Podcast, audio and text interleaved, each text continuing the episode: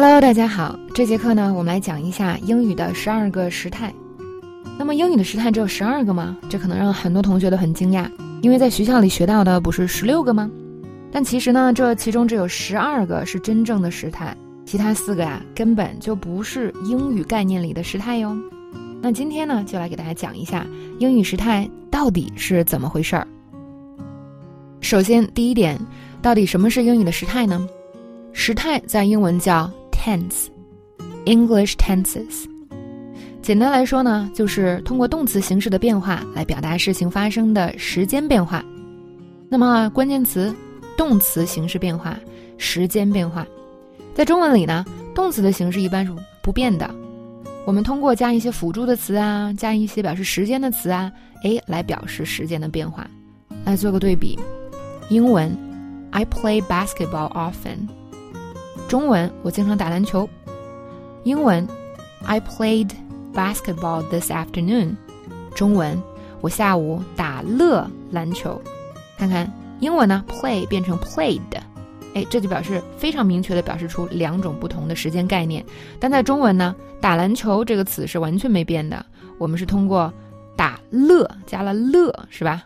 来表示这个时间变化，以及呢再加上表示时间的词。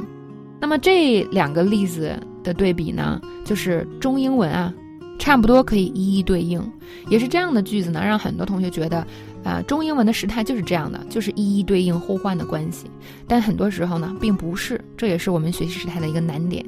比如说，我们来看这样的两个例子。第一个，你朋友跟你说，哎，你知道吗？Kelly 要结婚了，啊，他请我们所有人下个月去参加他的婚礼，你知道吗？那你说什么？我并不知道，或者你可以说我不知道。那么我并不知道，我不知道。是没有一个时态存在的，你通过这一句话很难知道它有没有时间的关系。但是在英文里，这里就很清晰的，你要说 I didn't know。所以呢，中文的时态相比英文是非常不清晰的。我们通常通过一些语境、环境的这个变化来判断它的时态到底是什么。但英文不一样，英文这个句子本身就有非常清晰的时态。我们再来看一个例子，你的朋友给你打电话，可是呢你没接到。哎，这会儿看见了，你打回给他，你说，你给我打电话的时候啊，我正看电视剧呢。英文应该怎么说呢？这里的难点呢，在于你给我打电话的时候，还有我看电视剧，这里边两个时态是不一样的。但每一句用什么时态，很多同学都搞不清楚，因为从中文的角度来讲，它没有那么清楚，也没有那么强烈的变化。但英文应该这样说：I was watching a TV show when you called me.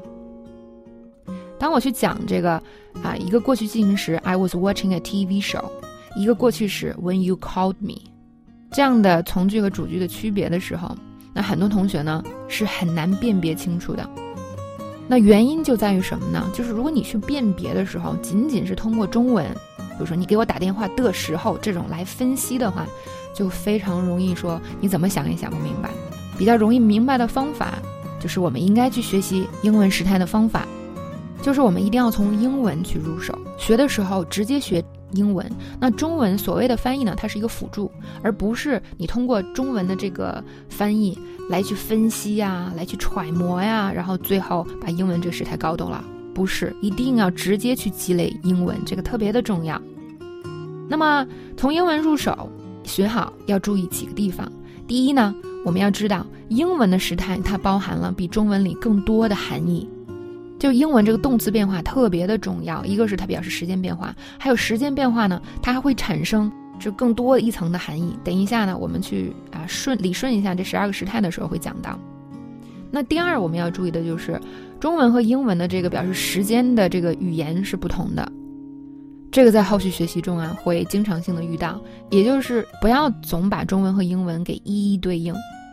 那第三个呢，就是特别重要的一个思路，多积累。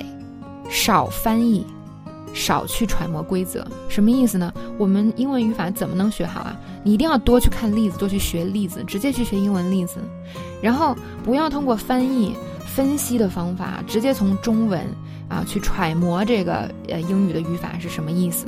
那这样做呢是非常低效，甚至无效，还会让你倒着走的一个学习方法。